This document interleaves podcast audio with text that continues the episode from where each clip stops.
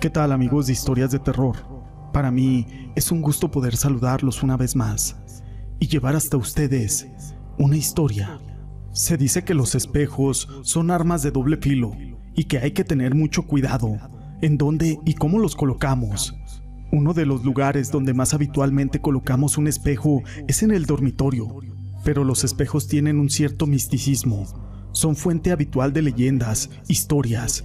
También existen muchas leyendas urbanas que están protagonizadas por los espejos, pero toda esta información no es importante, sino una historia.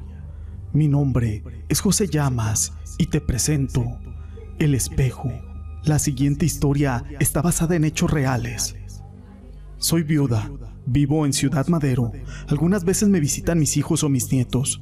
Yo vivo en una casa de dos pisos muy amplia y en la planta alta está mi recámara. Ahí, en ella tengo un gran tocador que lo uso para maquillarme o para peinarme. Quiero contarles que ese mismo tocador por las madrugadas, cuando yo estoy dormida, se comienza a mover de un lado a otro por mi recámara. Imagínense el terror que me ha dado. Aparte, estar yo solita en la casa. También veo cómo el espejo se desprende y se eleva, esto para caer de un solo golpe. Pero lo extraño es que ese espejo no se rompe a pesar del fuerte golpe. Yo obviamente muerta del miedo, estoy rezándole a todos los santos, habidos y por haber, mientras me tapo con mi sábana y no moverme, hasta que se deja de oír ruido en mi recámara. A la mañana siguiente miro el tocador, en un lugar donde yo no lo tenía, y su espejo está tirado en el suelo. Lo levanto con mucha dificultad y lo vuelvo a acomodar, ya que es muy pesado. Esto que les cuento me ha pasado muchas veces, una noche cuando mi marido aún vivía, me desperté al sentir que alguien me quería estrangular, y era mi marido, que estaba tratando de ahorcarme, pero su mirada era extraña, estaba como poseído o hipnotizado. Lo aventé como pude, y al caer volvió a reaccionar, como si nada hubiera pasado. Su mirada volvió a ser la misma de siempre, y el mismo buen hombre también. En diciembre del año pasado vinieron mis nietos a visitarme y mi nieta de nueve años me dijo, Abuelita, en la planta baja está un matrimonio discutiendo y dos niños por un lado. Yo rápidamente bajé y no había nadie. Me dice mi nieta que se veían bien vestidos, así como los testigos de Jehová, y que peleaban porque quién se quedaría con los niños.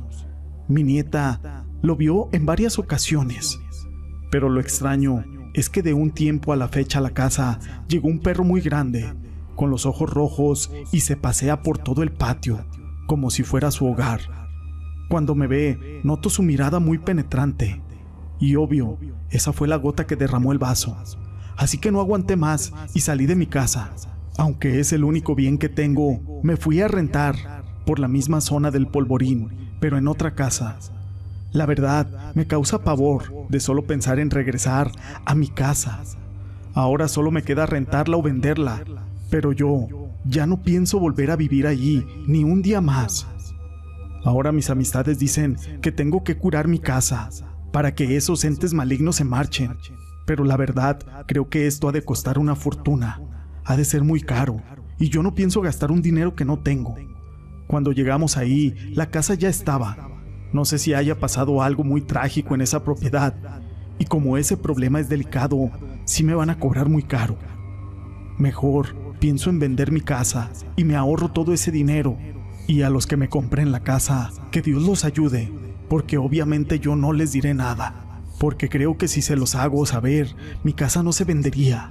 Si alguien sabe de esoterismo y me quiere ayudar a curar mi casa, yo se los agradecería ya que solo puedo comprar el material, pero no puedo pagar por ese favor. Muchas gracias. Estos hechos fueron investigados por el licenciado Gregory Quintero, a quien le mando un saludo. Sin duda alguna, existen muchas historias que envuelven algo mágico en los espejos. La siguiente historia es de José Luna. Muy buenas noches. Ya hace unas semanas por este medio les conté algo que me estaba sucediendo en mi habitación el ser que venía en mis sueños y que cada noche se acercaba un poco más. Quiero contarles lo que me pasó después de hacer alguna de las soluciones que me brindaron ustedes. Las noches pasaron y esa extraña sombra dejó de presentarse por algunos días. Le pedí a una tía su Biblia y la puse en el Salmo 91. Incluso intenté aprenderme unas cuantas líneas por si las dudas. Además coloqué un poco de sal en las puertas y ventanas de mi recámara. Las primeras dos o tres noches no hubo problema, pero después empezaron de nuevo esas visiones. Pero esta vez esta cosa tenía detenida mi puerta y no la cruzaba. No sé si fue por la sal o por el agua bendita, pero murmuraba algo que yo no alcanzaba a entender, como si lo dijera en otro idioma. La siguiente noche no pasó nada, no lo vi y dejé de sentir temor, pero sí tenía alguna duda de por qué había regresado. Hace tiempo les conté que yo podía ver cosas extrañas en los espejos, pero después de esa extraña visión ya no sé qué pensar, ya que antes de salir de mi casa a un viaje familiar, lo vi adentro del espejo sonriéndome. Casi por el susto me voy de espaldas, así que busqué mi frasco de agua bendita y rocié un poco en el espejo, pero ya no había nada. Me fui a casa de unos tíos en Tuxpan y en la habitación que me quedé era de una prima. Tenía varias cosas reflectantes, pero no le tomé importancia hasta la noche del domingo. Cuando estaba dormido empezó a hacer mucho frío y había un olor muy fuerte a sangre y huevo, y eso me despertó. Y ahí estaba viéndome a los pies de mi cama y sonriendo. Fue cuando me dijo, esto, ni tu libro ni tu sal me alejan de que ya estás marcado. Yo quise rezar o decir el Salmo 91, pero no podía soltar ni siquiera una sola palabra. Cuando regresé a mi casa tenía una sensación muy extraña, más cuando entré a mi cuarto y mi espejo estaba manchado como de carbón o una especie de polvo negro, pero aún no puedo conciliar el sueño bien. Duermo con las luces prendidas y aún ronda mi mente esa frase. Si alguien podría darme algún otro consejo, se los agradecería, ya que ahora lo veo incluso de día, siempre reflejado en los espejos. Estas historias las quise compartir con ustedes. Si les han gustado, déjenme su pulgar arriba.